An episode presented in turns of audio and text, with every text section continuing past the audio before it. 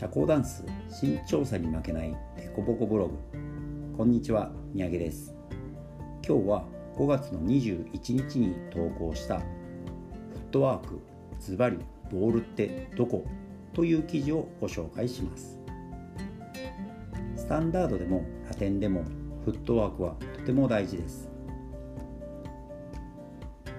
フットワークのレッスンといえば最初の頃は床につく時の場所を中心に習うことが多いと思います。ここはつま先からつくよ。ここはヒールからつくよ。などです。そしてしばらく習っていると出てくるのがボールという謎の部分です。今日はこのボールというフットワークについて僕なりにお話ししていこうと思います。まずフットワークについて確認しましょう。フットワークとして代表的なものは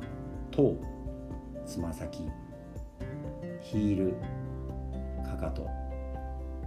インサイドエッジ内側のヘリの部分アウトサイドエッジ外側のヘリの部分ホールフット足の裏全体という感じです。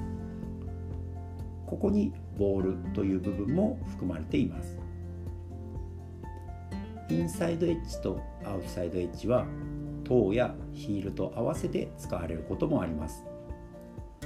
頭のインサイドエッジつま先の内側の部分やヒールのアウトサイドエッジ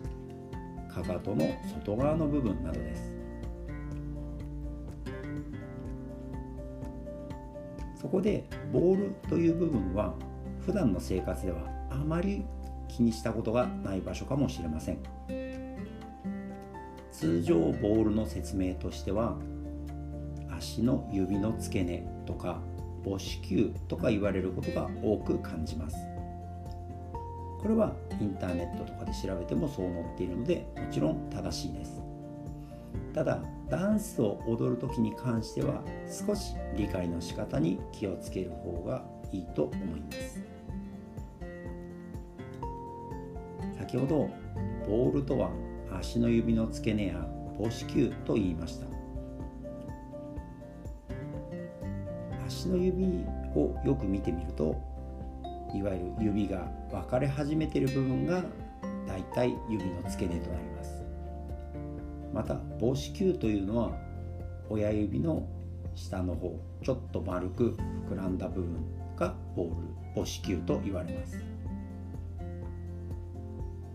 言葉と意味としてはそうですがダンス的にボールといった時は少し僕は違う気がしています。特に体重をかける時のことを考えると指が分かれ始めている部分つまり指の付け根や母子球親指の下の丸い部分だけで立つことはちょっと難しいかなと思います。足の指の付け根と言われる部分はそもそも地面につけること自体が難しい感じがします。結局指に力が入って指で立つ感じになって指が痛くなったりしてしまいます。また母子球だと立つことはできるかもしれません。僕も最初は母子球と習って試してみましたがかなり足の内側の部分だけに乗るのでバランスが悪くまた結構骨が当たって痛い感じがしました。通常ダンスを始めたばかりの頃は体重が足の外側に流れやすいため内側に戻りなさいと教えられることが多いと思います。この教えはもちろん正しいですが内側に乗りましょうというのは内側だけに乗るわけではないと思います。なので指の付け根あるいは母子球という言葉をダンス的にもう少し使いやすく理解する必要があると思います。そこで僕はボールという部分をこう理解しています。足の裏で曲がる部分全体うん。言ってみると結構分かりにくいですね。この曲がる部分というのは足の裏って前の方つま先側の3分の1ぐらいのところがウィッと曲がると思います。男性のシューズならちょうど靴紐がついてる一番前のあたり。女性のヒールなら足の甲が出ている部分の一番前ぐらいです。この辺りが曲がることでかかとが上がりライズすることができると思います。この曲がった時に地面についている部分全体がボールだと僕は考えています。範囲としては割と広く土踏まずより前の部分で指として分かれているところは除いた全体です。こう思うことで体重をかける面積も広くなり体重を乗せやすくなるのではないでしょうか。またボールの前側後ろ側あるいは右側左側真ん中など場所に変化をつけることでいろんな効果を期待できると思います。つまり立つ時にボールは母子球マイバランスと言われて体重が前に行き過ぎると結果的に足の指に力が入りすぎて指の付け根が曲がらなくなると思います。そのため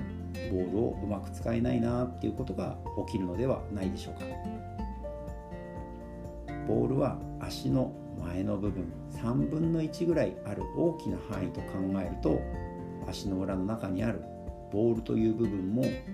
結構後ろつまり思ったよりもかかと寄りにあるように感じると思います。皆さんもご自分のボールについてもう一度確認してみるのもいいかもしれません。感覚をつかむためにおすすめの方法は定規のような薄い板を床に置いてその上に立つことです。少し厚みがあるものなら何でもいいです。それを横向きに置いて